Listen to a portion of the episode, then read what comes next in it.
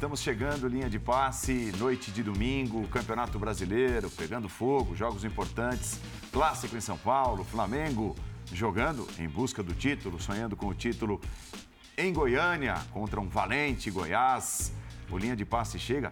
Estreias na Série B, em dois grandes times do Brasil, estreando seus técnicos e vitória gremista pela cima do Vasco. Serão temas do linha de passe, uma hora e meia de duração.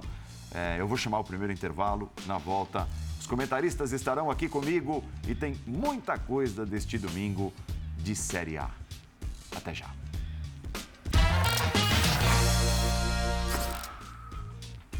Estamos chegando, sejam todos bem-vindos. Linha de passe, agora muito bem acompanhado aqui com o nosso time de comentaristas nessa noite de domingo. Rafael Prates, Pedro Ivo Almeida, Jean Oddi, André Kfouri são os comentaristas nessa noite. Você também pode, deve comentar. Linha de passe é a nossa hashtag. Linha de passe para você participar via Twitter. Pois é, o Flamengo deixou de vencer o Goiás, né? O Goiás que, diga-se, é, vinha de quatro rodadas sem perder, de três vitórias em sequência, mantém a invencibilidade, perde a sequência de vitórias, mas mantém a invencibilidade, é um dos melhores times do segundo turno, diga-se, dificultou bastante a vida do Flamengo, que iniciou a partida com meio time reserva, vai, se a gente olhar para a formação base para aquele time que é hoje considerado o titular, o ideal do Flamengo. Um a um, o que significa o final da rodada que o Palmeiras tem agora nove pontos de vantagem na liderança. André Fury, boa noite, seja bem-vindo. Boa noite, Paulo. Boa noite, meus caros. E uma ótima semana desde já aos nossos amigos e amigas. É, o Flamengo continua demonstrando como enxerga o Campeonato Brasileiro em comparação com as suas campanhas na Copa do Brasil e, e claro, principalmente na Copa Libertadores. Nesta semana tem a segunda partida da semifinal com o São Paulo na Copa do Brasil, uma vantagem bem considerável, um jogo em casa, uma diferença técnica importante entre as duas equipes. O Rogério Ceni agora há pouco falou, logo depois do jogo no Morumbi, é, quando o São Paulo empatou com o Corinthians 1 a 1 é claro que a gente vai poder falar sobre isso mais tarde, que não está escrito em lugar nenhum que é impossível vencer o Flamengo no Maracanã, que o São Paulo vai, vai ao Rio de Janeiro nesta semana com a melhor equipe que puder para fazer esse trabalho eu tenho pouquíssima uh, expectativa que o São Paulo consiga fazer isso. Acho que o Flamengo vai, vai passar e vai chegar à final. E o Campeonato Brasileiro, terceiro lugar agora, se transforma numa missão cada vez mais difícil, inviável. O Internacional é o novo vice-líder. O Palmeiras é uma constante, o vice-líder vai mudando. Corinthians, Flamengo, Fluminense, Internacional. Fluminense foi vice-líder, né? Foi, também. foi naquela, na, naquela sequência de partidas do Palmeiras contra Sim. os segundos colocados, é. o Fluminense era um deles. No Palmeiras e Fluminense, ele era vice-líder. Ele era o vice-líder. E, e o Palmeiras mostrou neste sábado, com uma atuação séria, sólida, que a eliminação na Copa Libertadores, ao que tudo indica, ficou. E o time está bem concentrado na conquista desse troféu, é, arriscando até, em relação ao que é o campeonato, converter essas rodadas finais numa procissão até o dia que o Palmeiras matematicamente vai confirmar o título. Hoje a atuação do Flamengo foi uma atuação de um time que, de fato, é, não abandonou nada, mas também não se comprometeu com nada em relação ao que é o Campeonato Brasileiro. E essas escolhas, para mim, estão bastante claras. Tudo bem, Pedro? Tudo bem, Paulo. Abraço a você, Prati, Jean, André, o fã de esporte conosco. É, gente não pode ser oportunista e querer dizer que o campeonato ficou aberto ou não para o Palmeiras só por conta do jogo de hoje. Aqui, acompanhando todos os amigos aqui da bancada, a gente já vem falando há algum tempo sobre a situação do Palmeiras. Eu acho que a chave vira da conversa naquele Palmeiras e Flamengo. Ali, independente do argumento físico, independentemente do argumento físico, da situação de foco da próxima semana de mata-mata, de uma série de coisas que poderiam ser colocadas na mesa, estava muito claro que por mais que o Dorival não verbalizasse, as escolhas gritavam que o Campeonato Brasileiro, e por motivos óbvios, não estamos aqui para criminalizar, uhum. era o caminho mais longo, uhum. era o morro mais íngreme. E a partir dali, o tal time alternativo falado, que vinha muito bem, e é verdade, ele não consegue mais se impor como antes. Ele tem problema, tem problema porque é normal uma oscilação, tem problema porque o tal time alternativo muda muito de cara agora de um jogo para outro, de poupar, de jogador suspenso, jogador que acaba ganhando vaga de time titular. Então ele empata contra o Palmeiras Ele não joga nada bem contra o Botafogo e arranja um gol quando entra Rascaeta, Pedro ali com Vidal. Ele empata contra um Ceará, ele empata agora também contra o Goiás. Não é uma surpresa, só que quando a gente fala que a vantagem do Palmeiras ela vai muito além da pontuação ou daquela conta louca sempre de sexta-feira, né? Pode cair para 5, uhum. pode ir a 11, pode cair para 4, se não esca... Isso é um outro papo. A questão é muito mais como o campeonato se desenha. E essa rodada acabou escancarando. É um Palmeiras que conseguiu, precisava de qualquer jeito vencer ontem, venceu. A atuação é papo para muito debate, só que tinha de vencer, venceu. O Flamengo tinha de vencer, não venceu. E assim tem sido nas últimas rodadas. Quando a gente olha para frente, é, novamente, imagino que o Dorival não vá verbalizar, nem a diretoria, vai dizer que está na briga, que acredita, mas cada vez mais o Flamengo vai modular esse foco no Campeonato Brasileiro, porque tem uma final a se confirmar na Copa do Brasil, tem uma final já confirmada na Libertadores e tem um Palmeiras agora com fôlego, trabalhando, ampliando a vantagem só no Brasileiro. Isso. Então, não é uma loucura a gente reafirmar que, mais uma vez, o Palmeiras está cada vez mais perto de confirmar esse título. É confirmar porque a gente já vem falando algumas semanas. A gente fala, vai diminuir, a distância aumenta. Pode diminuir, o Flamengo não confirma. Mas essa sequência agora talvez seja decisiva. E ela não é positiva para o Flamengo. Eu comentava até, só para passar para os companheiros, a gente assistiu o jogo na redação, eu comentava com o nosso editor-chefe, com o Dimas, acho que falei com você também. Eu não consigo ver esse Flamengo tão mobilizado no campeonato. O Everton Ribeiro ele sai ali substituído, não é que ele lamenta, que sai, entra. Tá uma coisa muito, sabe, cansada e é normal. O cansaço é normal. E talvez falar isso também não faz mal a ninguém, ajuda a explicar. Então não consegui ver uma mobilização, só vi no final. Quando sai o gol de empate, tem poucos minutos, vamos correr atrás agora. Se fosse assim desde o início, talvez fosse diferente. O Flamengo não tem conseguido ser assim ao longo dos jogos do Campeonato Brasileiro. É, concordando com o Pedro, Rafa, é, eu acho que o Flamengo em três jogos ele dá assim, claramente esses sinais né, de que o Campeonato Brasileiro está mais para o fim da fila em relação às prioridades. Como ele mesmo disse, o jogo, o confronto direto com o Palmeiras aqui em São Paulo, o jogo contra o Ceará, depois de um tropeço do Palmeiras né, no, no dia anterior, e, e tendo ele, Flamengo, conseguido uma enorme vantagem né, no, no, que estava envolvido naquele pedaço de, de, de, temporada, que tinha sido a goleada na Argentina, né, então ah, pode de repente fazer diferente, usar um time alternativo na volta e o titular no Campeonato Brasileiro. Não acontece. E hoje eu acho que é um exemplo disso também, porque é, a bela vantagem que conquistou contra o São Paulo, é lógico, é, não é uma vantagem grande como foi contra o Vélez, mas é uma bela vantagem. E não é o Vélez, é o São Paulo. Mas ainda assim, né? Ah, o Palmeiras venceu. Se, quiser, se quisesse mesmo olhar para o Campeonato Brasileiro, ó, não podemos hoje desperdiçar ponto de jeito nenhum. Talvez a configuração, a armação do time tinha sido um pouquinho diferente, né, Rafa? Pode Boa ser. Noite. Boa noite, Paulo. Boa noite, companheiros, fãs de esportes também. Paulo, o Flamengo está vivendo uma situação esse ano muito semelhante à que viveu no ano passado quando o Atlético Mineiro dispara, e a gente sempre falava o seguinte: olha, essa rodada o líder pode deixar pontos, o Flamengo que está atrás pode encurtar a diferença. Ele não encurtava. Primeiro, porque o líder não dava brecha. E segundo, quando o líder deu alguma brecha nesses últimos jogos, o Flamengo não aproveitou. É, e me parece que as opções do Dorival hoje não deram a resposta que ele esperava. Né? A gente já falou aqui do grupo do Flamengo, que é um elenco muito forte, um elenco muito qualificado mas que para alguns jogos do brasileiro, esse grupo não tem jogado, não consegue é, apresentar o que se espera. Uhum. Né? Hoje a opção foi de ter o Vitor Hugo como um camisa 10 em alguns momentos, o Everton Ribeiro começou de um lado, o Vidal do outro, o Thiago Maia mais recuado. É, o formato do time é igual ao time que a gente tem visto em Copas, uhum. né? Uhum. sem os mesmos uhum. jogadores. Uhum. Sem o Gabriel, sem o Pedro, enfim, Felipe Luiz e por aí vai. Agora, esse time em Goiânia no primeiro tempo hoje praticamente não jogou se viu muito bem marcado pelo Goiás, até correu alguns riscos no primeiro tempo de sair atrás na primeira etapa. Aí eu tô com o Pedro, quando sai atrás no final do jogo, ali faltando 10, 12 minutos, consegue empatar a partir de um escanteio, mas em nenhum momento demonstrou assim uma reação de que você olhava e falava o seguinte: não, agora o Flamengo em 8, 10, 12 minutos pode virar o jogo. Isso não apareceu na Serrinha. Né? Em pouquíssimos momentos nós vimos o Flamengo muitas vezes com a bola, mas muito a bola na intermediária. Então o líder não deu brecha. Quando o líder deu alguma brecha e largou pontos pelo caminho, ninguém aproveitou.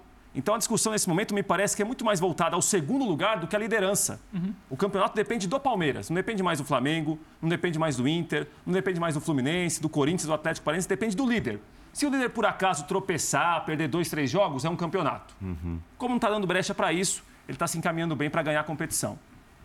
Tudo bem, Jean? Tudo bom, Paulo? Boa noite para você, boa noite, noite para os companheiros. Pois é, é, a questão é a seguinte: a gente é, tá, e acho que todos nós, isso eu posso falar em nome de todos, a gente vem há muito tempo dizendo que o grande perseguidor do Palmeiras é o Flamengo, uhum, né? Do uhum. time que pode tirar o título do Palmeiras é o Flamengo.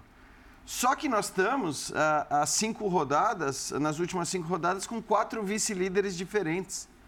Então é um Flamengo que não vem conseguindo confirmar nos últimos tempos essa condição do grande perseguidor. Uhum. Se me perguntarem hoje quem é o time que pode tirar o título do Palmeiras, eu vou continuar afirmando. Acho que o Flamengo, apesar do Flamengo estar a nove pontos e o Internacional está a oito, eu vejo mais possibilidade do Flamengo é, é, tirar esse título do Palmeiras do que do Internacional. É, embora, claro, o Flamengo tenha outras frentes importantíssimas, vale dizer, o Flamengo tem até o final do Campeonato Brasileiro, né? Mesmo que ele resolvesse de uma hora para outra começar a escalar todos os titulares no Brasileiro, e acho que não vai fazer isso, porque, repito, a questão não é o jogo contra o Goiás, não é o jogo contra o Ceará. Se o Dorival não fez isso no jogo contra o Palmeiras, é, que ali eu acho que as coisas poderiam eventualmente ter mudado, mas ele não, ele não fez, é, eu acho que não vai fazer. Mas ainda que resolvesse fazer isso, a gente está falando dessas últimas 12 rodadas, em três delas, certamente, mesmo que o Flamengo resolvesse usar os titulares daqui para frente, em três delas, ele certamente teria que mudar o time. Uhum. Antes da final da Libertadores e antes das duas finais da Copa do Brasil, que também acontecem em outubro. Então, realmente, assim, a, a, a ideia de que o Flamengo é o grande perseguidor, acho que ela permanece por conta do poderio desse elenco, é, da capacidade potencial. que tem, é. muito mais do que por aquilo que a gente está vendo dentro de campo. E aí também não estou falando só dos resultados, não. Porque eu acho que a gente tem visto né, partidas recentes Isso. do Flamengo, algumas até mesmo com vitórias, é. em que o Flamengo não está conseguindo jogar aquilo que poderia. É, o jogo contra o Ceará e o jogo de hoje contra o Goiás têm em comum o primeiro tempo muito abaixo. Sim. E, e abaixo não só do que pode se imaginar, potencial esperado, abaixo do que os times que o Flamengo mandou a campo nessas duas partidas já mostraram que são capazes de fazer. Então é, é vamos imaginar que o Flamengo tivesse entrado no jogo com o Palmeiras aqui em São Paulo com a força máxima e eventualmente tivesse vencido. Não aconteceu. Se o, depois que o Palmeiras abre a porta no sábado à noite, quando desperdiça pontos, o Flamengo joga domingo pela manhã, faz um primeiro tempo muito ruim com o Ceará, não consegue vencer o jogo. São duas oportunidades que eram diretas ali. E se a gente der mais um passo nesse contexto, né, que não que não se apresentou, que depois de tudo isso, se o Flamengo tivesse aproveitado essas duas oportunidades, o Palmeiras ainda seria eliminado da Libertadores na semana, na mesma semana do jogo contra o Ceará, ou seja, alguns dias depois, o fim de semana que está terminando agora poderia ter sido completamente diferente em relação à matemática do título. Mas é aquilo.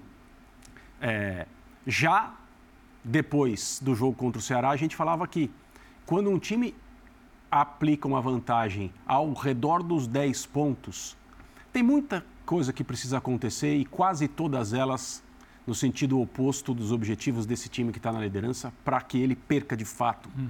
essa gordura esse, é, que é conquistada, que é, né, que é, que é é, conseguida com mérito. E acho que a resposta mais importante em relação à caminhada para o título nesse fim de semana, quem tinha que dar era o Palmeiras. Depois daquilo que o Abel falou na entrevista triste, sombria, é, reclamando de arbitragem e fazendo um comentário que tem a ver com a arbitragem, mas não importa se as pessoas concordam ou não concordam, não é essa a discussão agora. Que a arbitragem de fato contribuiu para que o Palmeiras fosse eliminado da Libertadores. O que importa nesse contexto, nesse caso, é que o Palmeiras acredita que sim.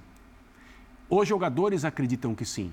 E a declaração do Abel foi, perguntado especificamente sobre isso, você acha que essa eliminação vai ter algum, algum impacto no Campeonato Brasileiro? Ele disse, da forma como o vestiário está indignado, da maneira como nós saímos, eu creio que não.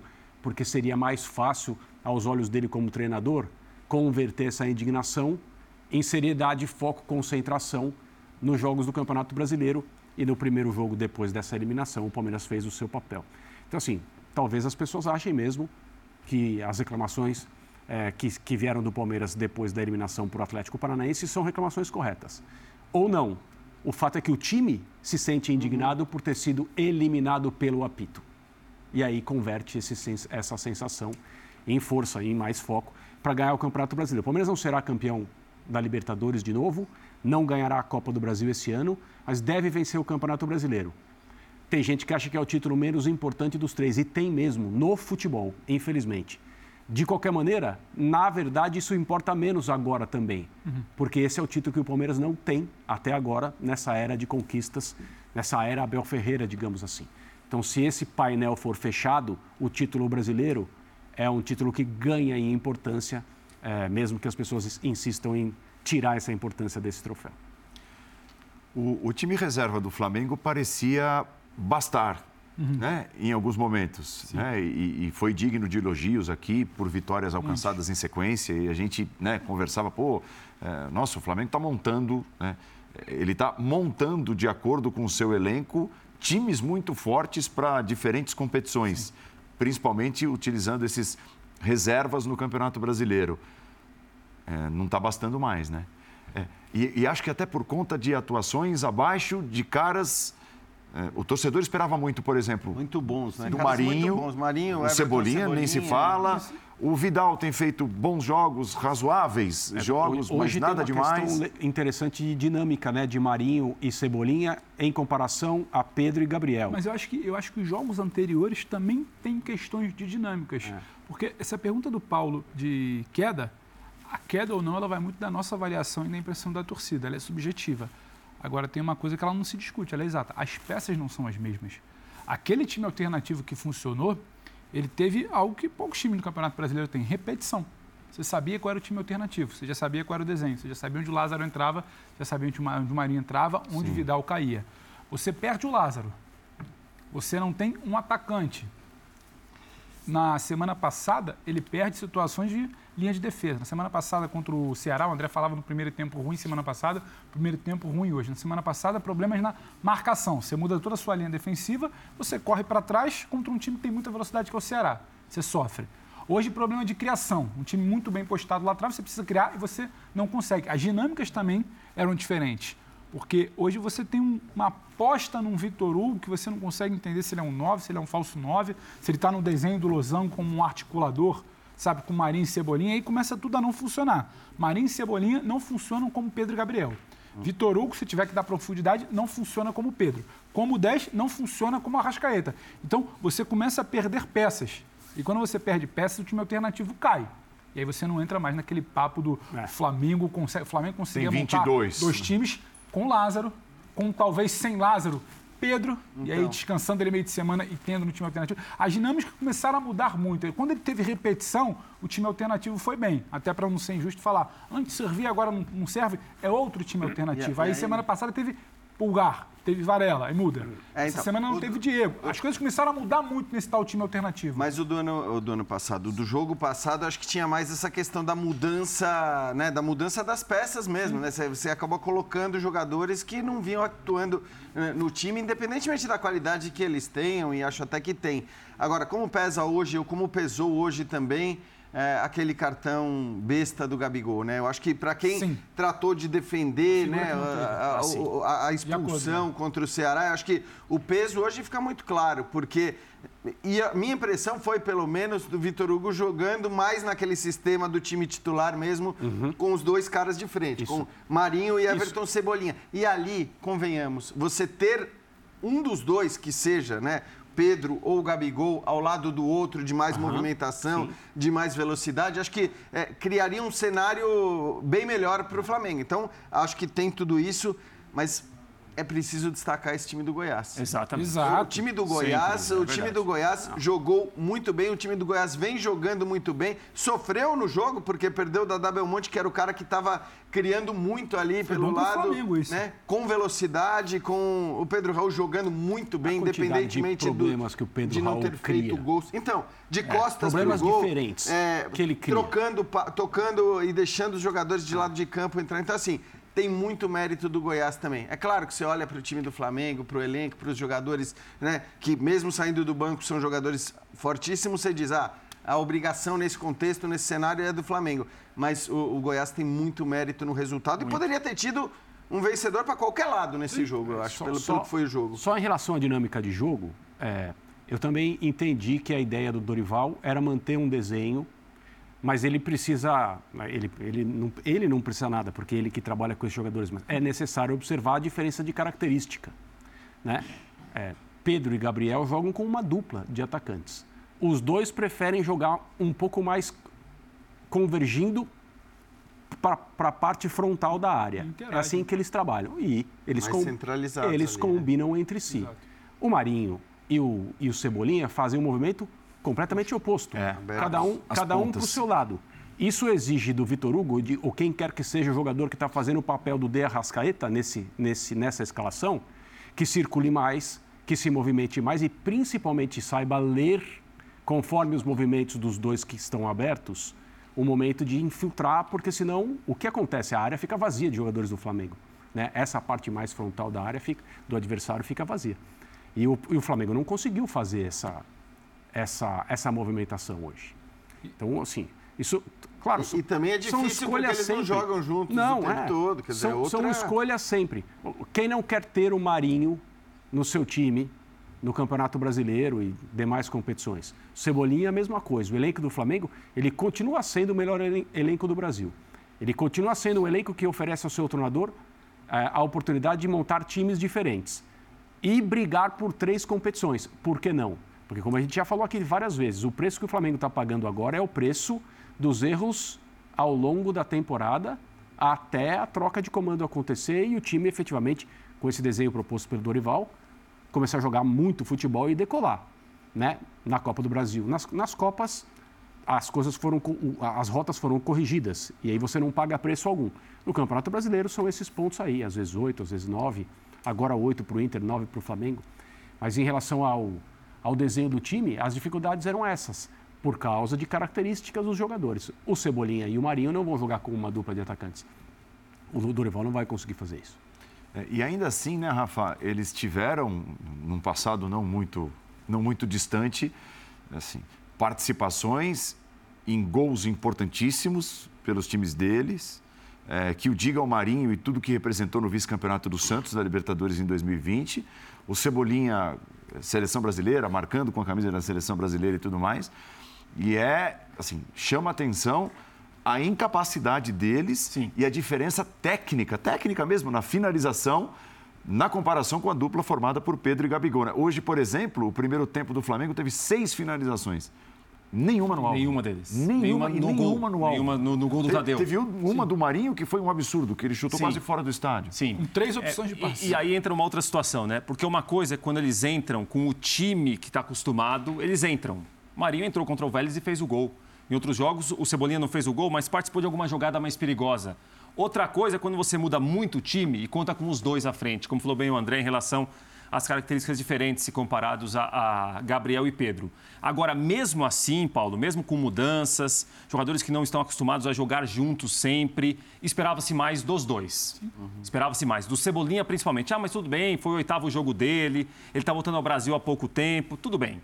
E, a gente tem de levar em consideração que uma coisa é o Cebolinha agora, entrando uma vez ou outra, o time muito bem nas Copas. Outra coisa é se a gente falasse de um Flamengo mal no Brasileiro e mal nas Copas, e o Cebolinha jogasse o que tem jogado. Era uma outra visão. Porque esperava-se mais, um jogador que chegou é, muito badalado para ajudar muito o time, como o Pedro e o Gabriel se entenderam super bem com a contusão do Bruno Henrique, o Cebolinha não virou uma peça fundamental. Agora, mesmo assim, eu acho que os dois estão abaixo. O Marinho que a gente tem visto no Flamengo é o Marinho do último ano do Santos. Não mudou muito. Uhum. Porque o Marinho é, é um até o vice-campeonato da Libertadores e é um outro bem inferior a partir do vice-campeonato. O Marinho que foi, teve problema de contusão, ele não saía do time, mesmo jogando mal, ele era quase que insubstituível porque o grupo era muito inferior ao grupo que o Flamengo tem.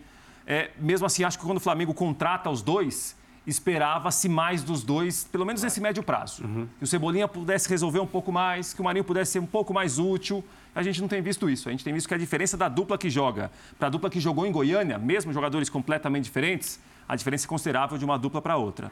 Aliás, né, Rafa, acho que assim, talvez o Flamengo tenha encontrado o, o, seu time titular, o seu bom time titular, muito porque os caras de lado, os caras de velocidade, não estavam rendendo o, o, que se esperava que eles rendessem. Porque, vou dar um exemplo, né? E mesmo o Marinho sendo um jogador do outro lado. Se o Marinho tivesse voando, voando, era outra conversa. pedindo passagem na hora que o Bruno Henrique se machuca, talvez ele tivesse entrado Sim. no time para manutenção das características é, que a equipe tinha, né? E aí, como não tinha ninguém, não tinha o Michael da vez, que também né, foi o cara da temporada passada que substituiu, talvez até num nível melhor do que o do Bruno Henrique na temporada passada, o, o titular. É, acabou entrando o Pedro e, e, hoje o time titular do Flamengo, acho que ele é indiscutível, a gente não discute nenhuma peça, né? Parece muito clara a, qual é a formação dos 11 titulares, mas de fato, é, acho que individualmente os caras do time é, reserva, vamos dizer assim, eles não estão rendendo o que se imaginava, o que não significa né? Que eles não possam, inclusive, Sim. entrar e serem Sim, decisivos tem valor, pela mas... qualidade que tem nos, nos, jogos do time principal, né? Entrando e, e de repente, porque também aí é preciso fazer justiça com esses caras. É mais fácil você entrar num time montado, um claro. time que você já sabe como funciona, ainda que você não atue nele o tempo todo, é mais fácil você entrar nesses times do que pegar uma equipe que não está tão acostumada a jogar junto. A, qual, a qualidade ela é observada, para mim, por exemplo, no jogo contra o Vélez na quarta-feira. O Marinho, com qualidade, a qualidade para finalizar, ele faz o gol que ele fez, um bonito gol mas tem muito de uma qualidade individual, não de uma participação, para mim, dele da construção. A gente até comentava, eu acho que ele, ele erra, a opção dele é errada na hora do lance, só que tem a qualidade da finalização. E sobre participar com o time principal, hoje o Cebolinha teve 10 ou 15 minutos ali com a Rascaeta, com o Rodinei do outro lado, e é um Cebolinha, para mim, abaixo, independente da interação, seja com reserva, seja com titular, é um toque a mais sempre na bola, é um giro independente, no corpo. Independente, tá outra rotação de jogo. Independente da marcação de gols, sim, né? Sim. No jogo. Vai além. No jogo. E sim. No momento que, no momento que o Arrascaeta entra, o Rodinei abre também, funcionando quase como um ala, porque o Mateuzinho faz a segura ali para o Rodinei subir. A bola, por diversas vezes, ela bate no Cebolinha. É uma circulação lenta. É uma coisa que ela vai, ele gira, ele dá, tenta uma opção pela esquerda, não está acostumado se passou alguém, se não passou, volta. Então é sempre dois, três, são quatro, cinco vezes às vezes toques na bola. Então, assim, ele não está na rotação. A bola bate no pé do Arrascaeta, é papum. A bola bate atrás, às vezes até no Ayrton Lucas, rápido. Vidal, rápido. Até no próprio Rodney, ela bate rápido. No Cebolinha, ele não está entendendo qual é a dinâmica da movimentação. Aí volta. Dorival saca ele, de forma inteligente até. Então, assim, e não dá para dizer que não vai resolver no futuro, que Isso, não pode desempenhar exato, bem no ano que vem. Ninguém está é. falando que já deu errado. Não, ele é muito Nada bom disso. jogador. Mas é observando pra... é. de momento por que, que não funciona. E no segundo tempo fica muito claro, ele não funciona na interação com as peças do time alternativo, não funciona na interação com a Rascaeta, com o lateral subindo, com um desenho melhor montado. Então, assim, eu acho que essas duas situações ilustram muito. Quando você fala do chute do Marinho, ele é emblemático, é um Marinho que está ali, mas não sabe onde ele está. Ele estava do outro lado, tinha o Vidal passando, o Vidal grita no ouvido dele, tinha bola por dentro, tinha bola na profundidade, talvez com um pouco mais de qualidade ele achava o jogador por trás da zaga, e ele chuta. Então, assim, fica muito numa individualidade que pode aparecer do Marinho, mas talvez não apareça em muitas vezes, e de um Cebolinha que precisa rodar no coletivo e ainda não roda. Pode ser falta de treino, falta de costume. Ele joga pouco tempo com os principais jogadores, mas não está funcionando é. no momento. Ô Pedro, outro dia vi um comentário muito bom, não sei exatamente quem foi, acho que foi no Premier, talvez tenha sido o Noriega, que falou do portal que era o time do Grêmio no passado, que jogadores que tinham jogado muito lá nunca mais jogaram depois, citando o Ramiro, citando o Luan principalmente. Não me parece que o Cebolinha seja é, dessa, dessa turma. Não está no portal. Não está no portal. Acho que é, é, foi, é, inclusive foi de um time né, que ele brilhou depois de, desses caras brilharem Sim. mais. Sim. É, e é um jogador com muita qualidade. Aí é importante fazer essa ressalva que você fez, porque assim, é um jogador que chegou agora, Sim. chegou no meio da temporada. Então, o cara tem tudo para ser muito útil para o Flamengo, talvez ainda nessa temporada, mas é, muito provavelmente a partir da próxima, sim, as coisas vão funcionar melhor para ele. Nós temos a tabela do Campeonato Brasileiro atualizada e você vai perceber, né, a diferença do Palmeiras para seus perseguidores, ó. Ela é, neste momento, de oito pontos em relação ao Internacional. E a diferença do Internacional, o segundo, para o Galo, o sétimo, é menor do que a diferença do Palmeiras para o segundo colocado. Seis pontos, né? Diz muito. Diz muito porque que a luta, eu acho que foi o Prato que falava, talvez seja a luta do vice, do segundo, que a cada rodada muda, né? Jean André também falaram. Quatro rodadas consecutivas que o vice é sempre diferente. É Corinthians, é Flamengo, é Fluminense, é, é Inter. Isso aí vai bagunçar demais. Mas aquele primeiro lado 54 não está bagunçando, né, Paulo? Aquele ali segue e essa é a perseguição. E é o que tem que ser. É o sólido a caminho da taça, 54 pontos, que tem que perder é muita coisa. O, Inter talvez não precise perder tanto para um Atlético Mineiro que não vem bem, mas talvez um Atlético Paranaense buscá-lo.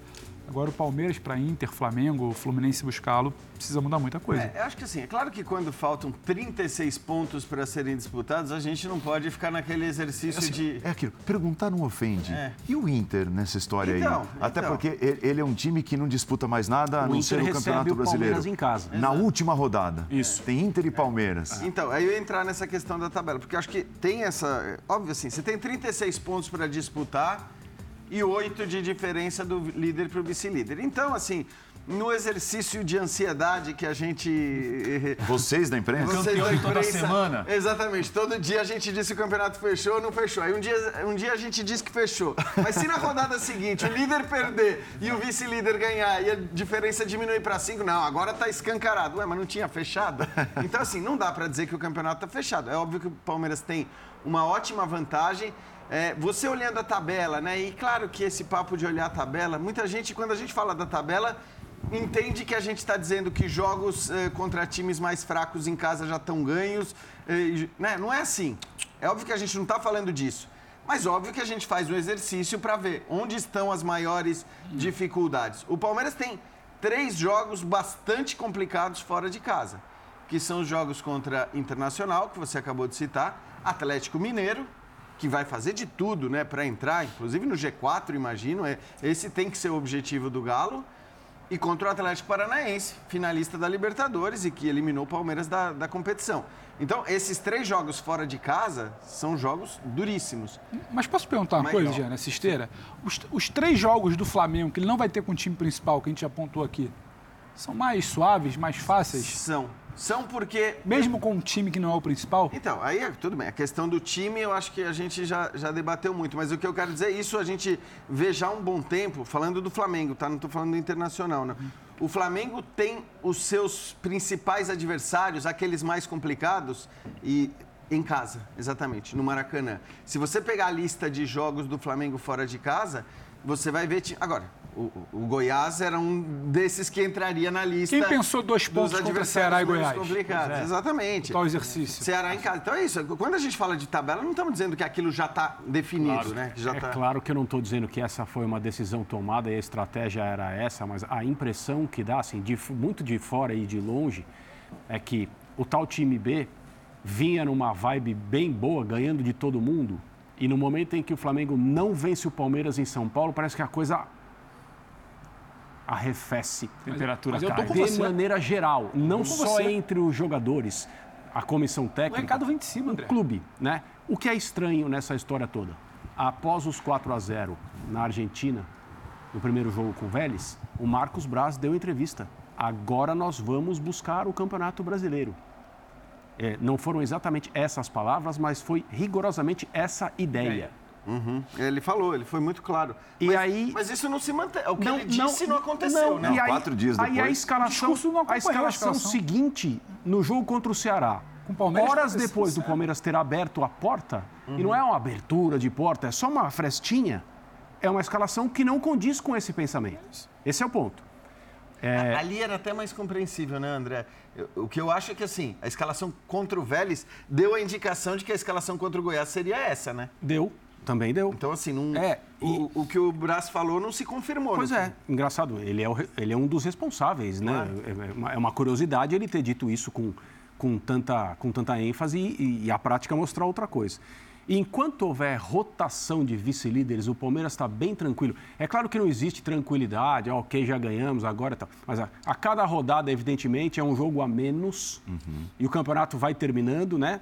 É, isso é bastante óbvio, mas precisa ser lembrado porque daqui a pouco faltam poucos jogos. Semana passada, ah, 13 jogos, calma aí.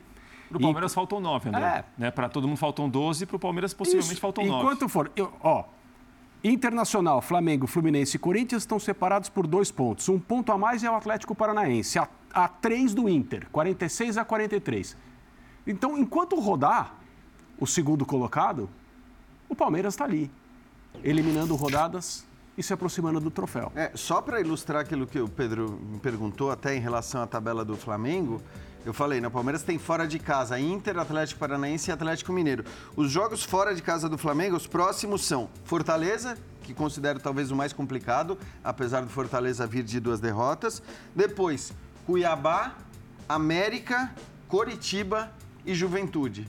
Então, de fato, você não olha para os jogos fora do Flamengo e diz. Agora, a questão é que o Internacional é quem está nesse momento mais próximo. E acho que é preciso fazer também essa, essa análise em relação à tabela do Internacional, uhum. que justamente recebe o Palmeiras em casa na última rodada. É, vamos colocar o lance do gol do Flamengo, né? Porque tem bastante gente falando sobre ele. Ah, quem estava torcendo contra, é, os torcedores esmeraldinos e os secadores é, ficaram bravos, isso, né? Porque houve ali a conferência do VAR, né? O VAR foi chamado. Né? Na verdade, o VAR chamou o árbitro de campo que havia anulado o gol. Então aí o gol do Diego, Aliás, foi uma batida bonita na bola. Eu não sei se ele colocaria esse mesmo efeito errou se não tivesse escorregado. Né? Errou, errou para acertar. Porque o pé, o pé de apoio vai embora e aí, ó, como sai o chute. Ó, venenoso, né? Mas sabe que eu falava de mobilização rapidinho, Paulo? Mas, é desculpa, é muito Pedro, espaço é dado. é que a imagem, o, o Pedro Raul, ele bloqueia é. a bola e, não era o primeiro. e continua no lance de basquete, uhum. ele continua bloqueando o marcador para o chute ser Ninguém limpo. se aproxima. Os dois lances imediatamente anteriores já eram Ele já Pedro tinha Raul isso, é. fazendo isso. E, e, aí que eu falo de mobilização, isso, Paulo. Não tem um combate, não tem uma aproximação, não corrige esse posicionamento para não sobrar outra. Uhum. Sobrou e gol. Mas vamos, vamos é, dar para colocar o, do, o, o gol do Flamengo? Falta não. ou não no Tadeu? Resposta é não. Não dá. Já, já. Não, agora, nos, nos ajeitando tecnicamente. Tá, mas é assim, é, todos nós vimos né, uhum. nos detalhes. Eu acho que a gente pode começar a iniciar a conversa a respeito disso antes da, da gente dividir com o fã de esportes a imagem. E muitos dos fãs de esportes que, que estão nos assistindo também viram durante o, o, o, o ao vivo da partida. É, a arbitragem acertou, errou, VAR, ela, interpretação. Ela erraria e o árbitro de vídeo, ao chamar o árbitro de campo, o Ramon Abateabel, né, que apitou, vai ao vídeo e aí corrige um erro que ele cometeria no campo. Certo. Porque no campo ele anulou o gol. É Sim. É bom a gente sempre pontuar. O gol do Matheus França no campo foi invalidado, foi anulado. Quando o Ramon Abateabel vai ao vídeo, aí ele volta, né, ele revê a decisão e, e confirma o gol. Para mim, gol normal, Paulo, porque me parece que no campo a arbitragem marca falta do Léo Pereira no Tadeu. Hum quando o goleiro do Goiás vai fazer a ação de tentar encaixar a bola, há uma disputa com o Léo Pereira na bola pelo alto. Para mim, a disputa acontece, o Tadeu não defendeu a bola e foi empurrado, foi deslocado pelo Léo Pereira e no rebote, a bola no chão, o Matheus França faz o gol. Para mim, o, o gol é legal. O Léo não encosta no Tadeu antes, do, antes da disputa ali. Para mim, tem, tem dois erros, talvez eu esteja sendo rigoroso demais no segundo, mas o primeiro erro é o da marcação de campo. O segundo erro, para mim, é levantar demais um debate que, na primeira imagem com mais calma ali, ele é claro. A gente Não. até estava aqui e falava. O debate você diz ali na hora? É, o debate na hora que é tem que revisão. Não, não, não, não, não, não acho. Ele não. tem que chamar, né? Não, não, não, tem que chamar. A demora para. Tem né? que chamar, mas a gente não precisava de muitas câmeras para ver que não tinha falta. A não ser que surgisse uma câmera de um pé embaixo, travando, um cotovelo que ninguém viu. Eu acho que o debate foi exagerado demais, por talvez o que você falou aqui no início. Gente que queria ver o gol anulado. Porque para mim ele é muito claro. Tira, tira a camisa, tira o jogo e bota numa aula lá do curso. Mas que debate? Você se refere ao tempo, é isso? A demora? Não, pra... eu acho que as pessoas, a opinião pública que comenta, surgiu, sabe? Pedro. A rede social, ela sobe muito a temperatura, ah, muito por gente de que quer ver, não por exatamente é por ser algo discutível. É, Acho que na primeira imagem não tem muita discussão para mim. Não tem nenhum. Então, para mim são duas situações claras. Primeiro, não dá para ver nenhum toque. O árbitro de campo erra. Segundo, a decisão é muito clara. Mas o debate surge, Jean, porque o gol no campo foi anulado. Eu acho que o debate surgiu e ali ficou uma certa indefinição de vai ao vídeo, não vai ao vídeo. É. Corrige, vê de novo ou não vê, porque no campo o gol foi anulado. Né? E o vídeo eu acho que não tem de ter essa, assim, talvez essa pressa de que, olha, não, não, não, esse gol foi mal anulado, vem aqui logo ver. Claro, a pressão eu que, eu ficou tenho, essa situação, entendeu? A impressão que eu tenho é que não tem convicção e fica sempre se buscando uma imagem para justificar. justificar algo do campo. Não, mas calma aí, será que não? Será que não aqui? Será que não ali? Será que o campo não viu, não nenhuma câmera viu, isso, e a né, gente fica, sabe, será que, será que... O VAR não é para isso. Não, não, mas VAR é para erro dá nem claro afirmar isso no sentido de que o que a gente já viu o, o VAR chamar árbitro para é, refazer equivocadamente a sua opinião. Então, eu, eu não acho nem que o, o, cara do árbitro de vídeo procure necessariamente algo para justificar a decisão tomada no campo, porque a gente já viu o árbitro de acho campo que ele procura algo para intervir. muitas vezes. É, então, aí pode acho ser. ele procura algo para intervir. Mas nesse caso, todas as imagens que a gente viu, não, nada indicava falta em cima do goleiro. É, Realmente, mim, gol... também não tive nenhuma impressão em nenhuma, nenhum ângulo. É, porque ali. É, é dois pontos poderiam caracterizar a falta. A bola dominada pelo goleiro, goleiro que não, não chegou estava. a ficar, não, não chegou a ficar. Né, né, ele não chega a agarrar. E o tipo de, e o tipo de choque. E o tipo de choque, é, contato, falta, que também não que aconteceu. Também não foi... É. É, que também não aconteceu. É, vamos nos que ajeitar. Que bom que tem o VAR, hein? Hã? Que bom que tem o VAR. Se não tivesse, não era gol. Que bom. Que bom que tem o VAR. Hoje teve um rolo com o VAR na Itália, não sei se Nossa, o Jean viu. Sim. Vamos passar adiante e, e ouvir Dorival Júnior falando logo depois do empate 1 a 1 em Goiânia. Foi um jogo assim, nós procuramos fazer e trabalhar da maneira correta. Enfrentamos uma marcação muito forte. Uh, não tivemos a dinâmica de troca de passes que nós sempre tivemos e demonstramos na maioria dos jogos. Uh, com isso, é natural que você quando chegava à frente do gol adversário, eram jogadas muito forçadas e você forçando a jogada, principalmente por dentro, você dava possibilidades para a equipe do Goiás retomar essa bola e na retomada usar a sua transição, que ela sempre foi muito forte, um ponto de desequilíbrio na maioria dos jogos.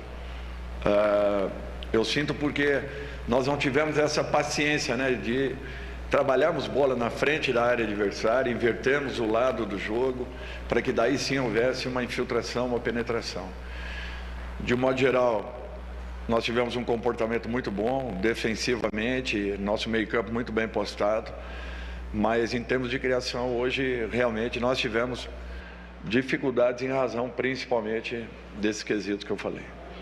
Dorival, boa, Dorival, boa noite. Rafael De Angeli, TV Globo.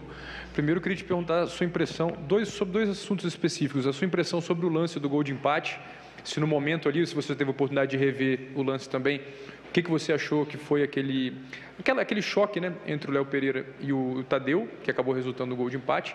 E segundo, sobre as alterações, se, se as alterações surtiram o efeito que você esperado, esperava. E especificamente se o Everton saiu porque já era algo programado para ele não jogar um tempo maior, né, pensando nos próximos jogos pela frente?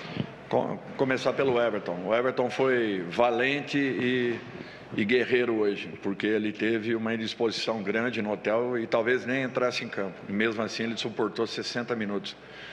É, talvez tivesse que tirá-lo até um pouquinho antes, mas um jogador desse nível você quer tê-lo o máximo possível em campo. E o que ele conseguiu suportar foram esses 60 minutos que foram importantes, mas não havia como deixá-lo juntamente com a Rasca, porque a condição dele não favorecia muito. Uh, a... Olha, de um modo geral, a entrada de cada um, ela, ela, ela contribui, ela contribui de uma maneira ou de outra, ela melhora Uh, em muitos momentos, ela, memora, ela, ela melhora alguns, alguns quesitos, outros não. É um fato natural, porque você tem que ter uma adaptação rápida a uma situação que esteja acontecendo.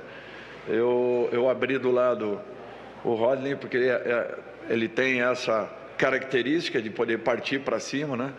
De, de, de, de, ser importante em jogadas que ele venha com bola dominada.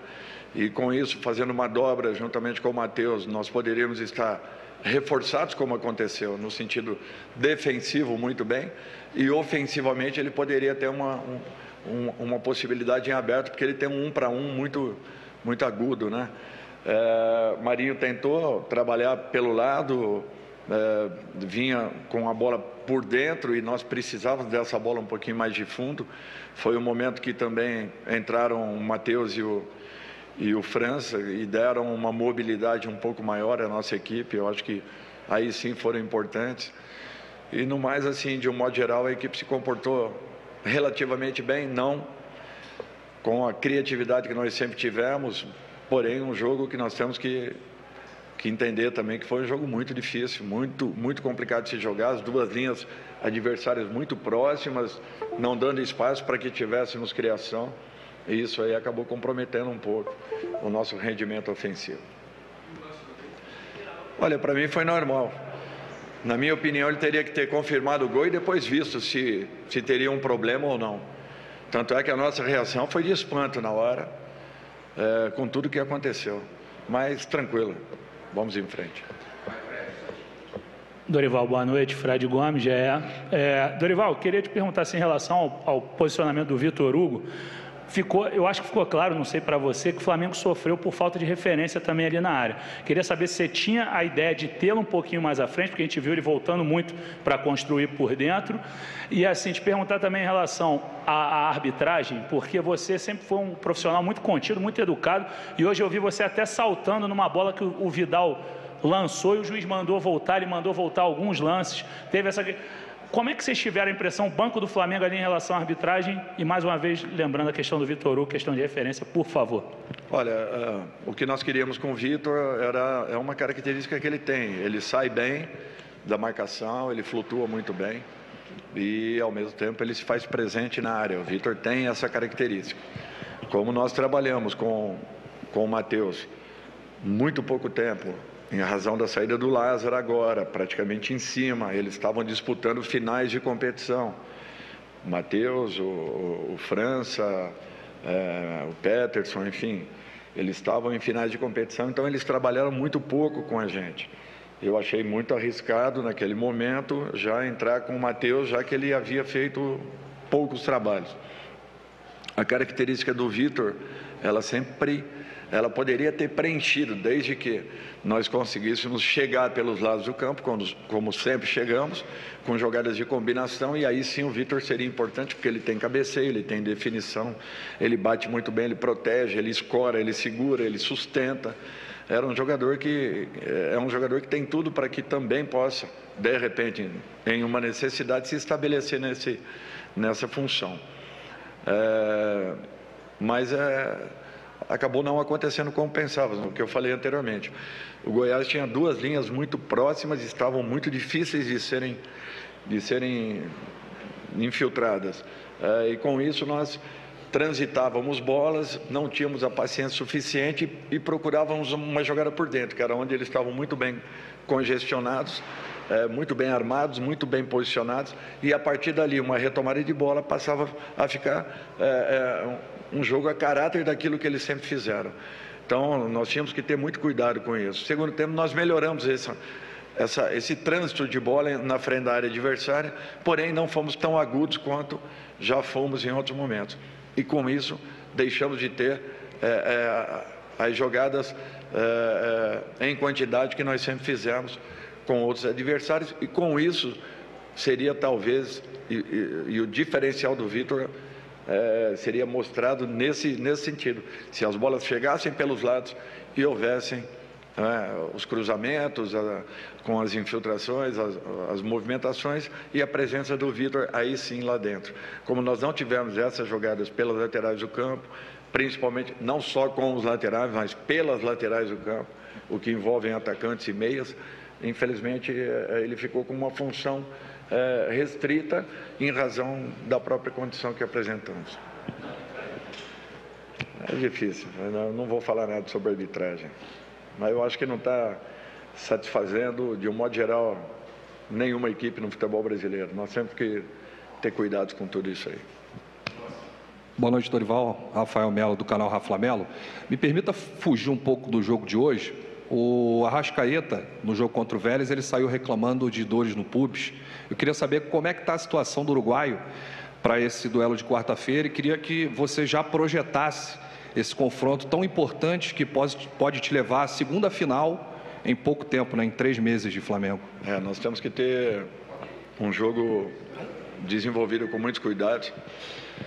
Uh, eu acho que tudo que tem acontecido nós temos pensado muito em todas as situações.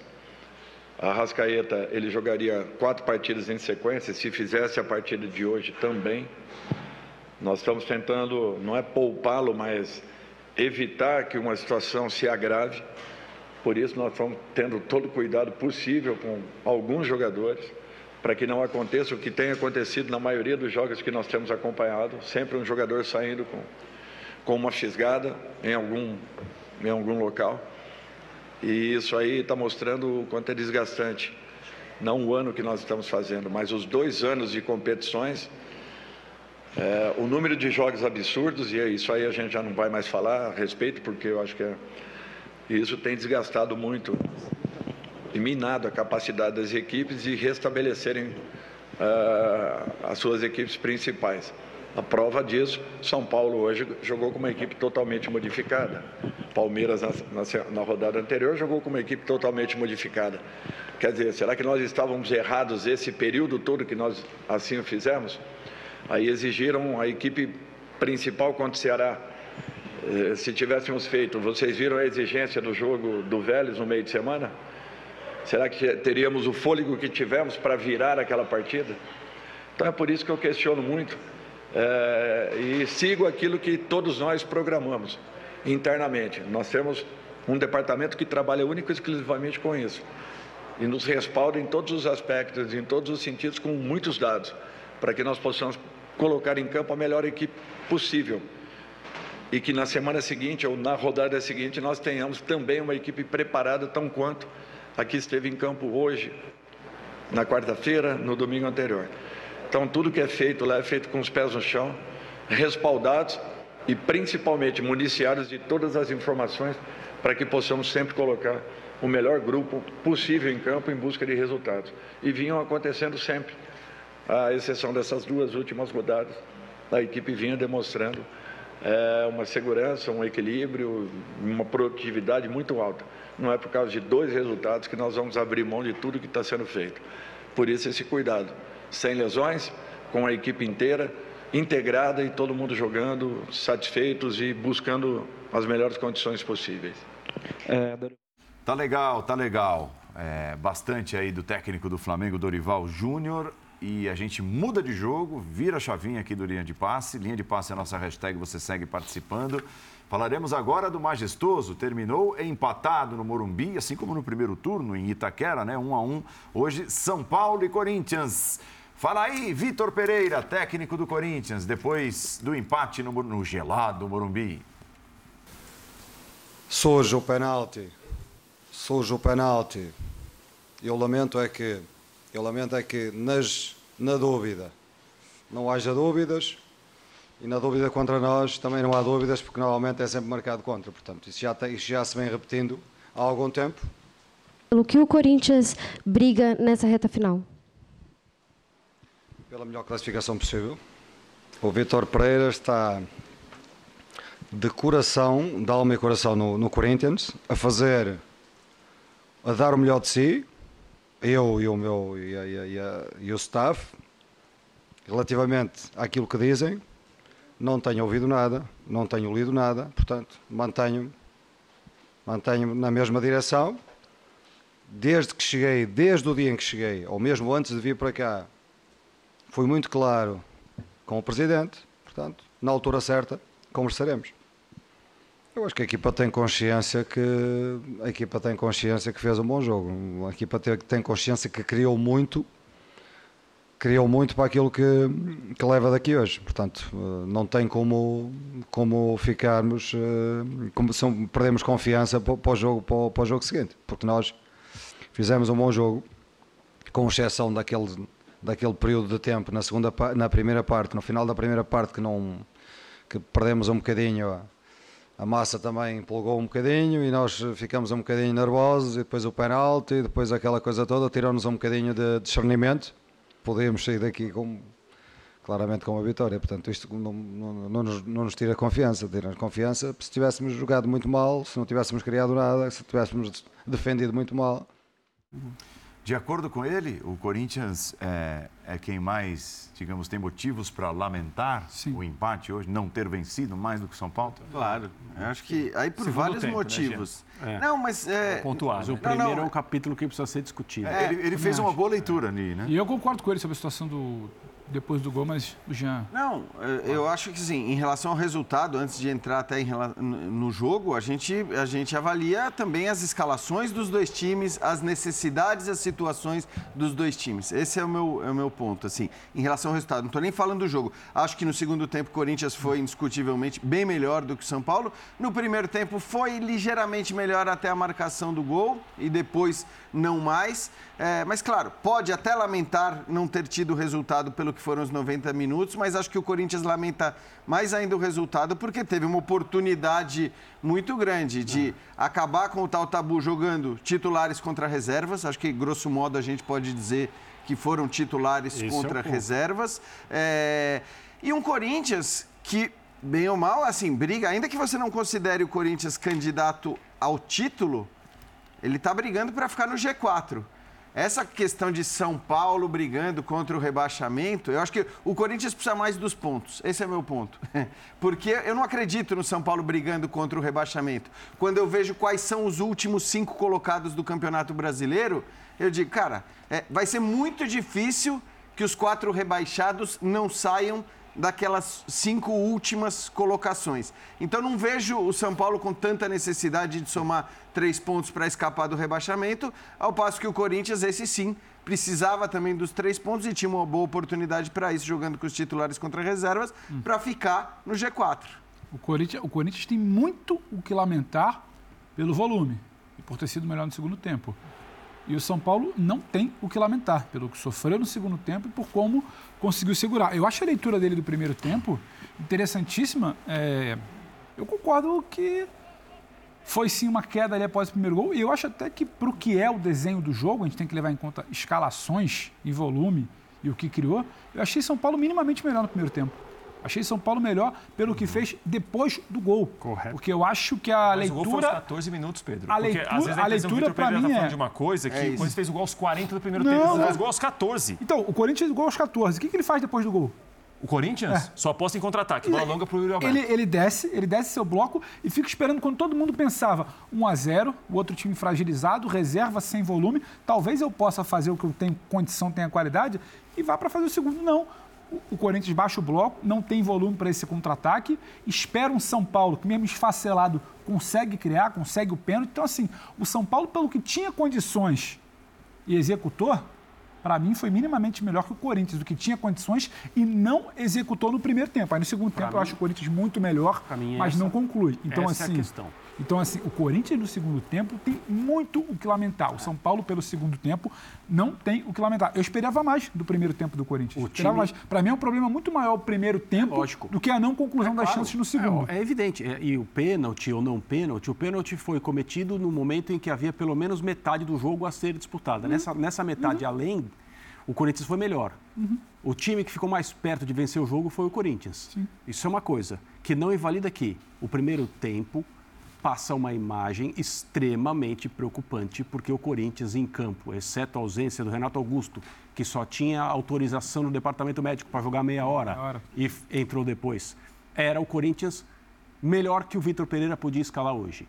Então, esse Corinthians que pretende chegar à final da Copa do Brasil, provavelmente com o Renato Augusto mais tempo em campo, não conseguiu vencer durante o primeiro tempo e foi superado ao longo dos, dos 45 minutos mais descontos tempo. por uma equipe que nunca jogou junta. Exato. Juntada ali. O time juntada. do São Paulo ele foi reunido num clima de classificação É. Que dá? à Copa Sul-Americana. O que dá para fazer, porque também não dá para descartar o jogo, Uhum. porque a classificação do São Paulo no Brasileirão não é confortável a esse ponto.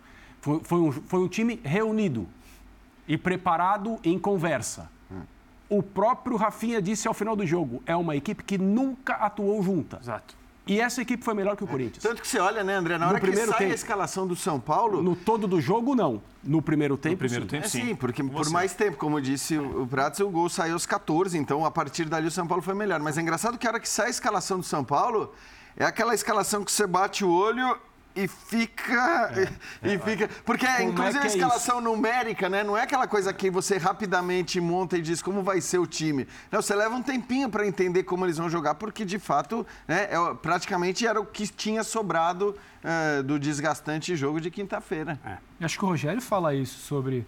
Não, Não o Rogério treino, optou por tanque não cheio. treino o André tem ontem. razão. A opção do Rogério foi o seguinte: quem está com o tanque cheio? Ele fala um time isso. que marque muito, pela maneira que o São Paulo faz a marcação, às vezes individual, de acompanhamento. Olha, eu tenho que ter alguém fisicamente pronto para jogar.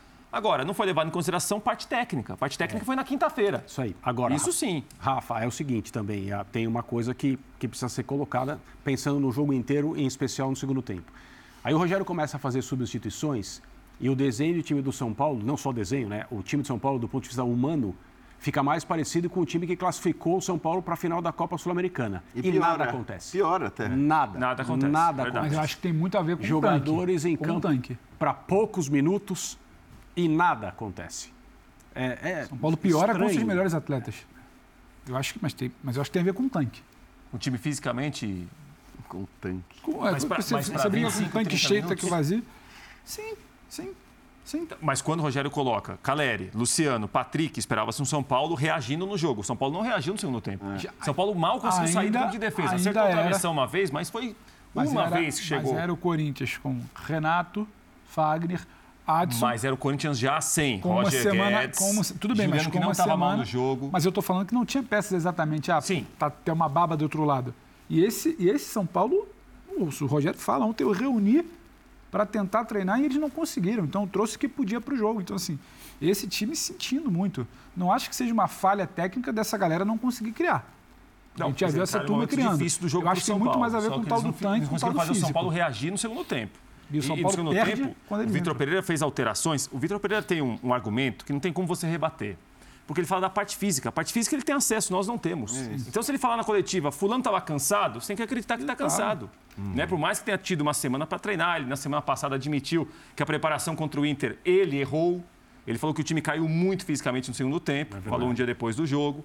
É, e hoje, quando ele, aos 15 do segundo tempo, tira Juliano para colocar Renato Augusto. Logo em seguida, tira Roger Guedes, que fazia para mim um bom segundo tempo, muitas vezes pelo meio, encontrando Gustavo Silva. O que o Corinthians aberto não pela direita. início, pelo meio. É, ele colocou Adson, Vital, colocou o Renato Augusto. Ele tirou o Juliano, o Roger Guedes e o Gustavo Silva. Teoricamente, tirando o Renato Augusto, ele trocou jogadores melhores por jogadores piores. claro. Agora, o Corinthians já dominava tanto o jogo e estava tão em cima do São Paulo que mesmo com as trocas, o que não respondeu foi o São Paulo. Não, e- O Corinthians seguiu melhor. Mas a, E mas outra, a né, pressão do Rafa? Corinthians contra um São Paulo cansado de quinta-feira, você acha que também não, não, não indica o cenário que a Mas, gente, gente, acabou vendo? peraí, aí, aí tem uma questão que acho que é muito clara. Além da questão dele argumentar sobre a questão física e talvez a necessidade dos caras saírem, Hum. tem a questão do jogo no meio de semana. Ainda que seja É, na quinta-feira, ele tem um jogo muito, muito importante. Mais importante do que É Não, o não, clássico do mas Morumbi. eu tô falando então, da acho que semana assim, de São Paulo. ele precisa fazer, ele precisava fazer essas mudanças, é, né, até olhando para frente também. E é bom que se diga, o Corinthians continuou melhor. Sim, continuou. O primeiro tempo Isso inteiro. continuou. Então, se a gente diz que ah, o São Paulo fez as mudanças e não melhorou, nada aconteceu. segundo tempo como inteiro. disse o. Não o primeiro É, tempo. sim, o Segundo, segundo tempo. segundo. Eu É falei primeiro? falando. Segundo tempo inteiro. É, então, assim, o São Paulo faz as mudanças e o time não melhorou. O Corinthians faz as mudanças, eu concordo plenamente com o que disse o Rafa, colocando, tirando o Renato Augusto, jogadores piores. Mas o Corinthians continuou muito melhor no segundo tempo. Então, acho que nem, nem dá para discutir. E entendo também quando ele fala que, do ponto de vista da atuação, ele ficou satisfeito. Acho que especialmente pelo segundo tempo, claro. Mas nós estamos falando de, vai, 60 minutos de 90. Então, nesse aspecto tal da confiança e de acreditar que o Corinthians pode fazer uma boa partida contra o Fluminense, eu entendo Eu a acho- frase dele. Eu acho que a gente está falando a mesma coisa, só que de forma diferente. Eu estava falando do São Paulo. O São Paulo não consegue jogar no segundo tempo justamente pela questão física. Não, mas acho o que é time uma do São Paulo hoje é um time mais descansado que estava em técnica. campo, Pedro. Não, não, eu digo, eu Teoricamente- digo a entrada das peças. Você falou de Reinaldo, Ah, de Luciano de Calera. É por isso que eu estava falando. Ah, sim. o São Paulo não consegue desenvolver futebol no segundo tempo por questão física. O Corinthians consegue manter o nível no segundo tempo por questão física. Eu acho que o que determinou ali foi a questão física. Independente da troca, se jogador pior ou melhor. O São Paulo começou a errar muito passe no segundo tempo, não saía da defesa. Pode ser a questão física, mas encaixotado também tem por uma muito erro pressão do de um que Corinthians que, ficou- tinha mais gasolina, que tinha mais questão física ali. Mas é que assim, né, os titulares jogaram pouco tempo, né, Pedro? Não sei. Às vezes também, você entra num jogo como esse, o jogo estava corrido, estava intenso, estava pegado. é, você muda três caras, muitas É vezes, né? Os, é os manter. caras levam tempo também para entrar no jogo e eles tinham pouco tempo para isso, de fato. Vamos ouvir Rogério Ceni é, concedeu uma entrevista forte, assim, com frases, declarações fortes depois do clássico, depois do majestoso. Vamos lá então, Rogério Ceni, o técnico do São Paulo, um pouquinho do que ele disse ainda no Morumbi. Eu gosto desse clube. Você acha que eu trabalho aqui pelo meu salário? Você acha que eu estou preocupado com os meses que estão atrasados de imagem? Você acha que é isso que me. Cara, filho, se não tivesse ganho na quinta-feira, eu vou embora porque eu quero ir embora, porque eu não sirvo mais mesmo. Agora, eu estou aqui para ajudar. Se eu não sou o cara certo, pô, treinador no Brasil, gente, tem de monte. Você acha que eu estou me preocupado com a minha multa rescisória? Façamos o seguinte: dia primeiro, se não ganhar, eu abro mão da minha multa rescisória e vou embora sem problema. Desculpa, não vou dizer que nem o Vitor Pereira, que tem muito mais dinheiro que eu, porque ele recebe em euro. Não. Com todo o respeito e admiração que eu tenho por ele como profissional, a, da minha, a minha conta não é que nem a do Vitor Pereira, garanto para vocês. Mas eu sou apaixonado pelo aquilo que eu faço.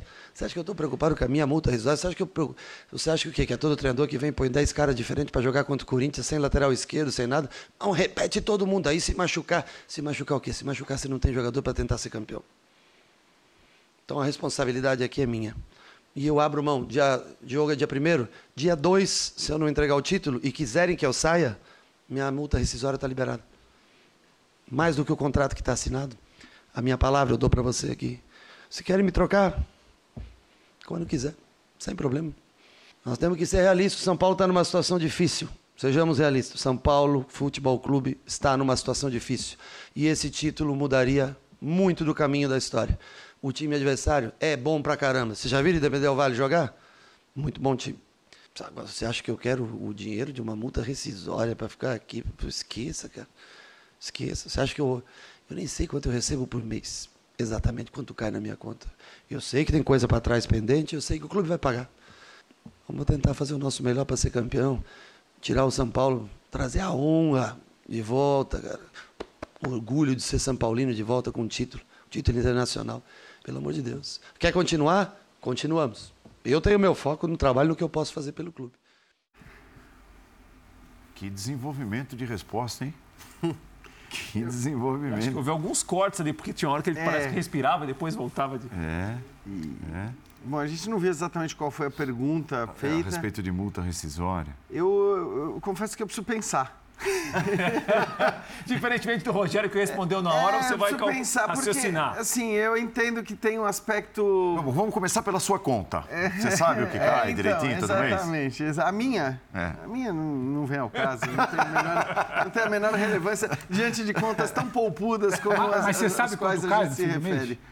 Que cai, cai todo fim do mês, religiosamente, maravilhoso. E não está nada atrasado. E não está nada atrasado. nada atrasado. Nunca esteve, é bom que se diga. Obrigado, fazer... Mickey. Obrigado, Mickey. É, cara, então, eu, eu, quando eu falo que eu preciso pensar, é, é verdade. Porque eu, assim, a, a entrevista, para mim, tem um pouco, eu posso estar enganado, tá? eu posso estar errado, mas para mim, a mim, pelo menos, soa um pouco como aquela entrevista que a gente tanto criticou do Vitor Pereira, dito com outras palavras, dito com, uma, com um, um verniz esportivo e de amor ao clube, que certamente ele tem, ninguém discute esse amor ao clube, mas, é, sei lá, esse, essa, o minimizar o salário no, no, fim do mês, na conta, não sei. Eu não gosto muito desse negócio, entendeu? Eu acho que entendi o que ele quis dizer, Acho que é uma declaração que pega muito bem com a torcida. Na hora muito. que você fala, pô, eu abro mão do minha, da minha rescisão se, se perder a final. Até porque o torcedor fica ainda mais empolgado e otimista em relação ao que vem por aí. Mas, sei lá, todas assim, essas declarações e, envolvendo muito dinheiro e tal. É, não... E é uma declaração dada por ele, por ser ele, Sim. Né? Porque essa mas, coisa de, né, de é, o São Paulo Futebol Clube mas, está no momento sim, ruim. Sim, sim. É, que gente, outro técnico falaria isso? O Renato entrevista? no Grêmio. Essas são situações muito específicas e a gente precisa entender que não são treinadores se comunicando, são figuras falando, dando a sua opinião, é, às vezes criticando o próprio clube, até mais o, o Rogério do que o Renato. Não me lembro de ter visto o Renato criticar o Grêmio na época de né, na época anterior, agora ele acabou de voltar.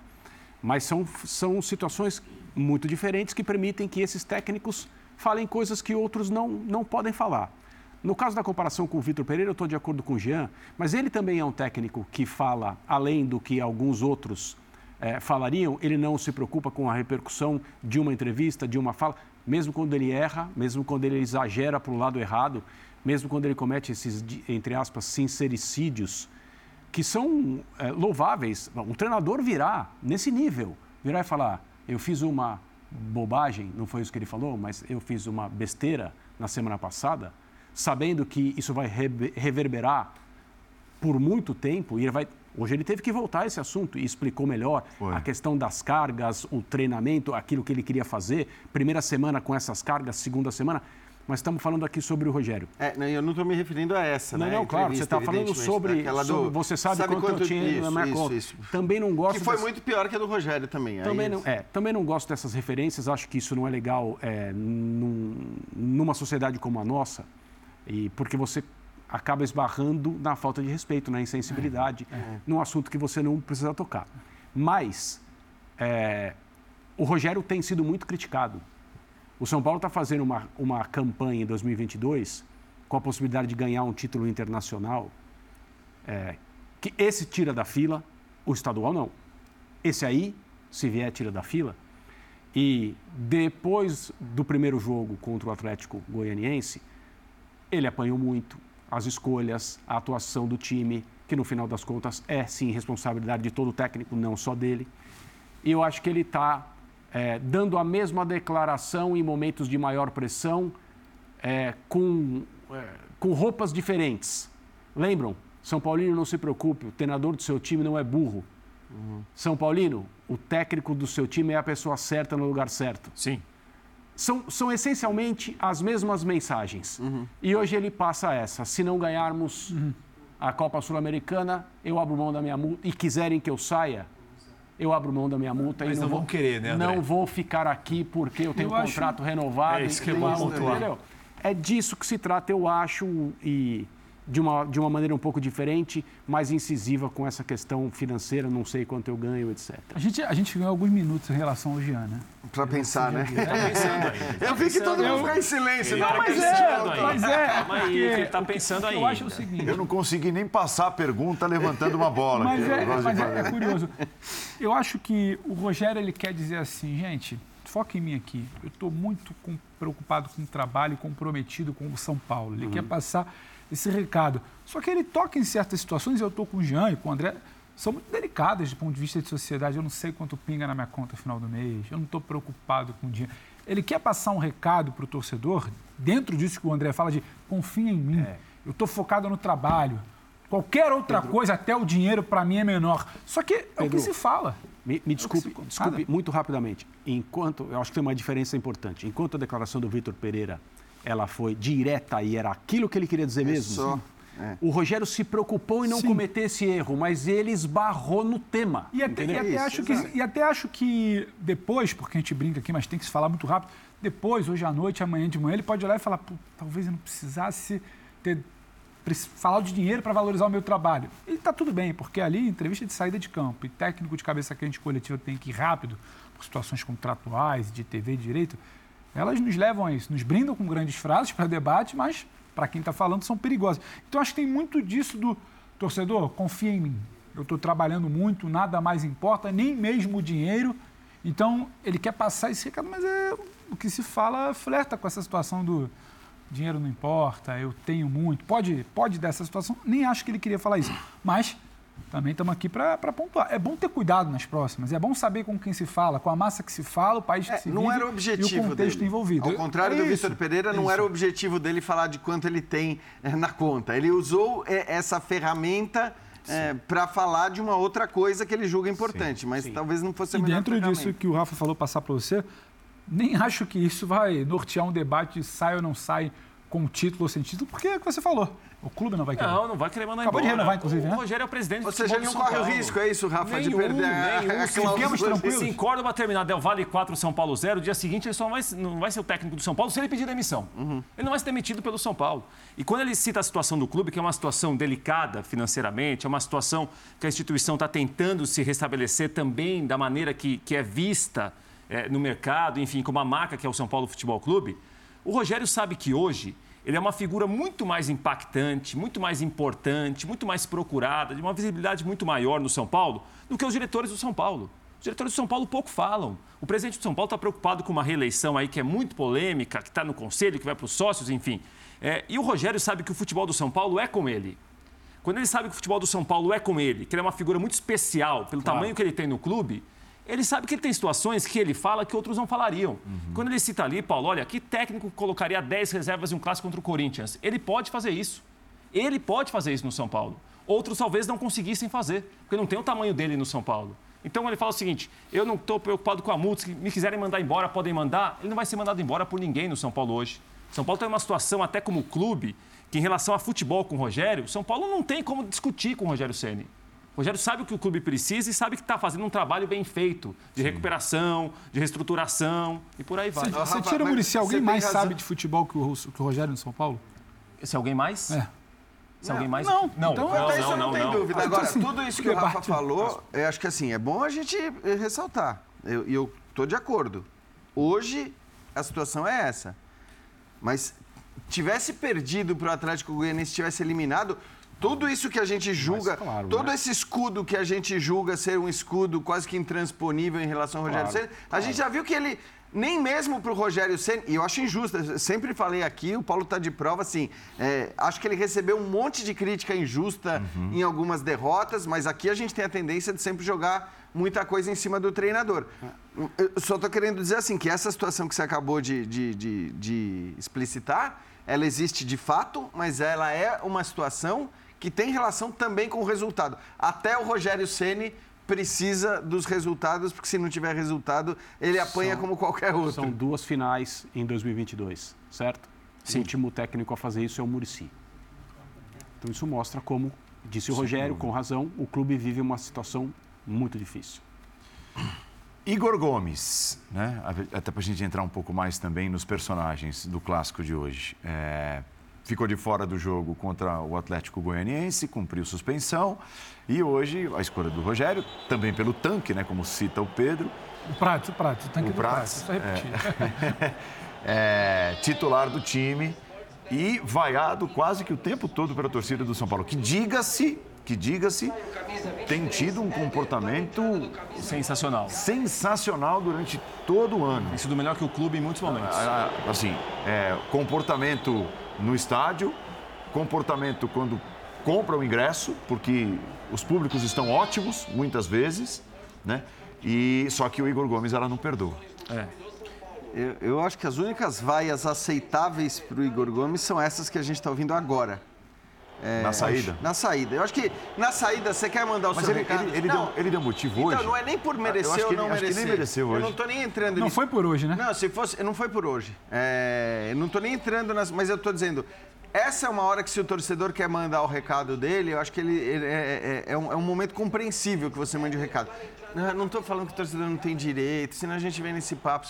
Claro que o torcedor tem direito de vaiar do primeiro ao último minuto na escalação. Ele tem direito de, de, é de gritar acha. o que quiser, xingar e vaiar quem ele bem entender quando ele estiver no estádio e pagou ingresso para isso.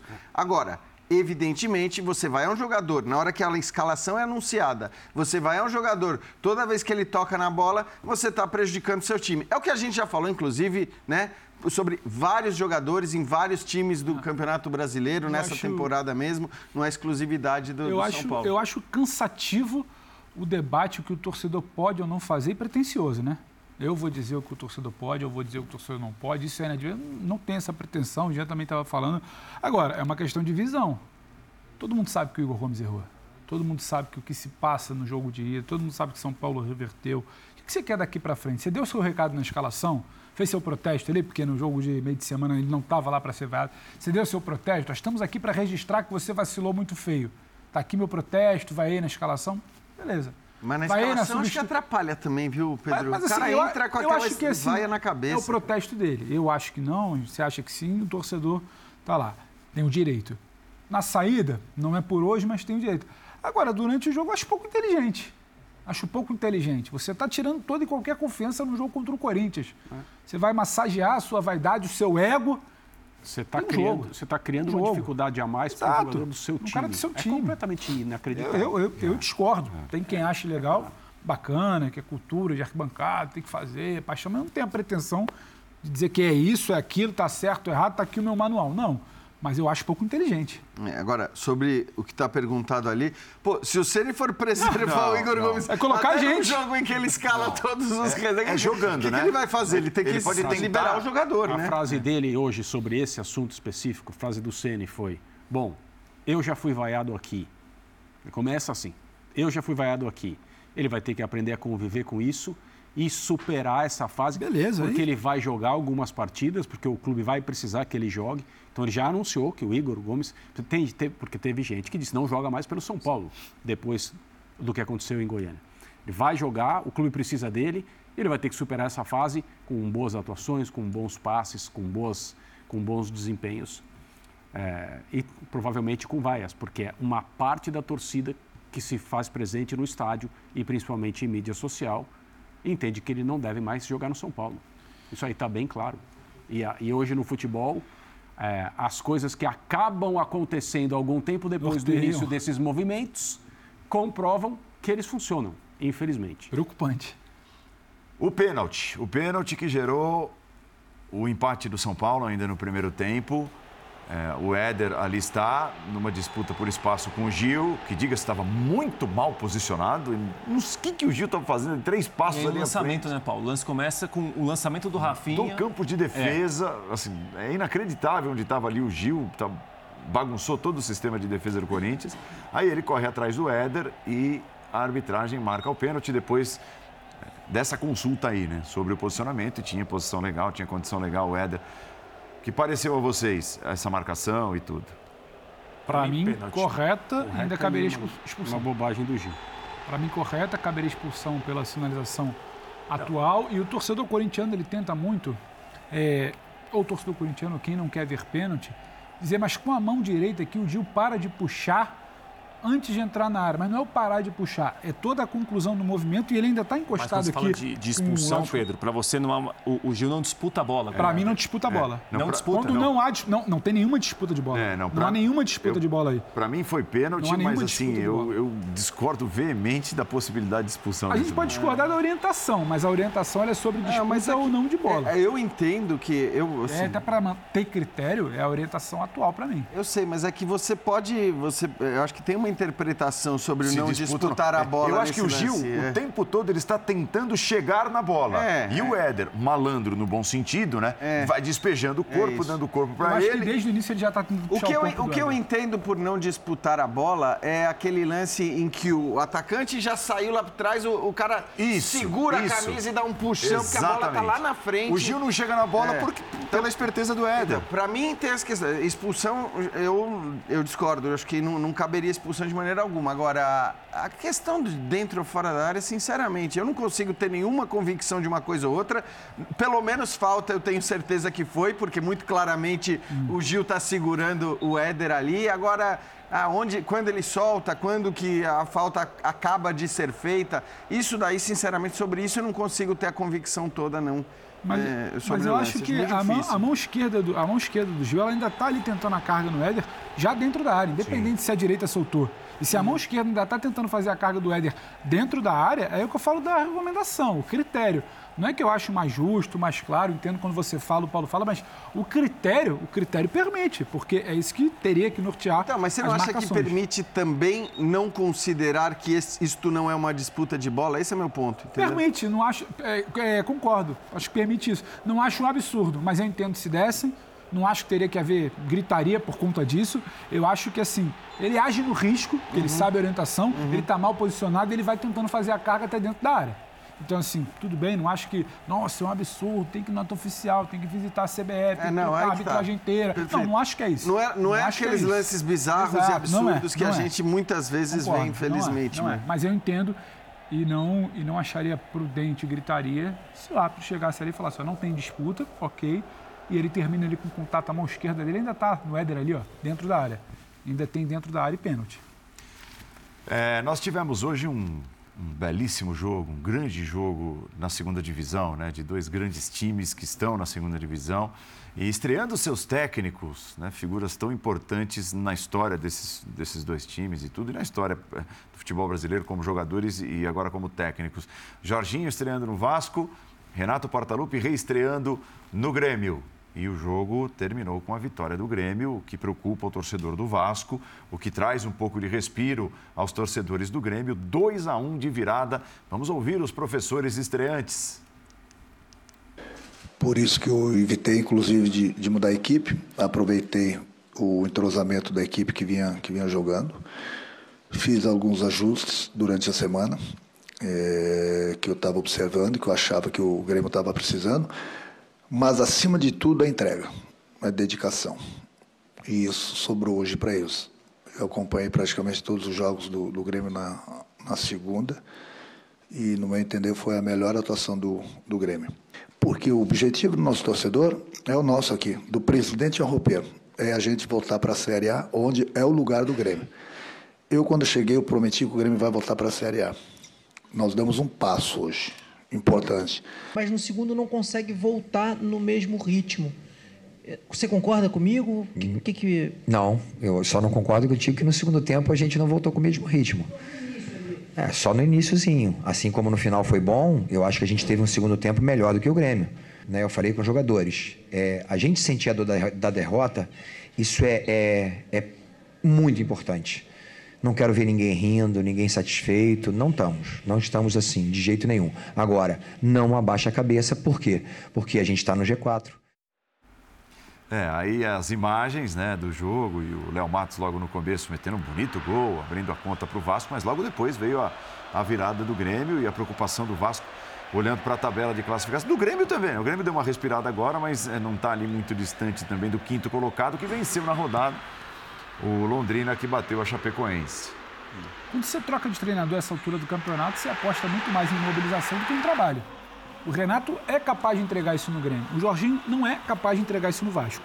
Aí você precisa falar de trabalho do Jorginho no Vasco. Não tem trabalho, ele manda a campo um time que não vinha jogando, que não tinha perna. O Vasco precisa de criação, circulação, mobilidade. E ele vem com o Nenê, com o Alex Teixeira, que ainda não engrenou, com o Raniel, que estava fora do time. Então, assim, eram muitos argumentos para acreditar que essa escalação não iria funcionar. O Vasco sai na frente por um chute de rara felicidade do Léo Matos, não por uma grande organização. E aí, rapidamente, a tal mobilização às peças. Um Grêmio que sim já vinha jogando junto, vira o jogo. E o Vasco, quando está atrás no placar, ele não tem volume, tranquilidade, organização, repertório, nada que faça o time reverter essa situação. É mais uma derrota. O argumento do Jorginho, ele pode enganar alguém que não esteja acompanhando a Série B, ou acompanhando isso? o Vasco. Ele diz, ainda estamos no G4, só que a cada rodada a diferença diminui. A cada rodada, o Vasco não vence, a diferença diminui. O Vasco não vence, a diferença diminui. Então, é mais do que legítima a preocupação e ele não precisa se agarrar ao ainda estamos no G4. Ora, mas na rodada que vem pode não estar. E ainda está no G4 por combinação de resultado das rodadas recentes. O Vasco não apresenta um futebol de quem passa confiança ao seu torcedor para a reta final. O Jorginho não terá tempo de trabalhar, acho que ele precisa entender porque esse time que não tinha treinador durante a Série B, né? Porque ele só teve treinador durante 10 das últimas rodadas. Foi o Zé Ricardo. O Mauricinho não era um treinador ainda. O Faro não era um treinador ainda, então agora ele aposta tardiamente no Jorginho. Talvez entender muito mais o cenário do que querer dar o seu toque sem treinamento. Só a mobilização ele não entrega, as peças são limitadas, é preciso reconhecer, a ver como ele vai reagir. Mas a coletiva me preocupa porque tem sempre um tom de que ele erra pouco, né? a escolha dele é sempre acertada, a postura do time é sempre a melhor e o resultado sempre parece obra do acaso. E não é exatamente, tem lógica quando o Vasco é derrotado mais uma vez. E você gostou da melhor atuação do Grêmio nos últimos 50 anos? Renato é demais. Renato? Não tenho dúvida que foi a melhor. Assisti todos os jogos do Grêmio e essa foi a melhor, melhor atuação. atuação na Série B. É. Sétima derrota consecutiva do Vasco fora de casa. Ao que São Januário está segurando o time no G4, como é. falou bem o Pedro. Agora, é, e a conta me parece que é simples aqui, daqui até o final. Se vencer os jogos de São Januário, subiu. Isso. Até porque, porque tem um jogo jogos, contra o Londrina, né? Tem, que vai ser em São Januário, né? Isso, isso. Dependendo dos jogos fora de casa para o Vasco, tem sido terrível. Isso explica o time também colado ao Londrina, que está um ponto atrás na, na quinta posição. É, e se não me engano, o jogo com Londrina é daqui a três rodadas. Então, assim, a próxima partida do Vasco contra o Náutico, Lanterna Náutico, né, em São Januário, é essencial, porque a gente lembra que depois, antes de enfrentar o Londrina, o Vasco vai jogar contra o Cruzeiro fora de casa. Pode ser o jogo do acesso. O Cruzeiro pode subir pode até. Pode ser o jogo do acesso, é. quer dizer, um jogo difícil. Não tinha jogo mais difícil possível para o Vasco. Então, assim, vencer o Náutico na próxima rodada é, é essencial, porque senão o Vasco pode, inclusive, chegar para o confronto contra o Londrina já fora do G4. E ali, Renato Gaúcho nos braços é bom do nisso, povo. Isso ah, é bom, no peito, então chamou os caras. Chama, vai na frente, é. conduz o grupo. É, vamos ao intervalo, já voltamos para o encerramento do Linha de Passe. Mas tem Sport Center na sequência, hein? Até já.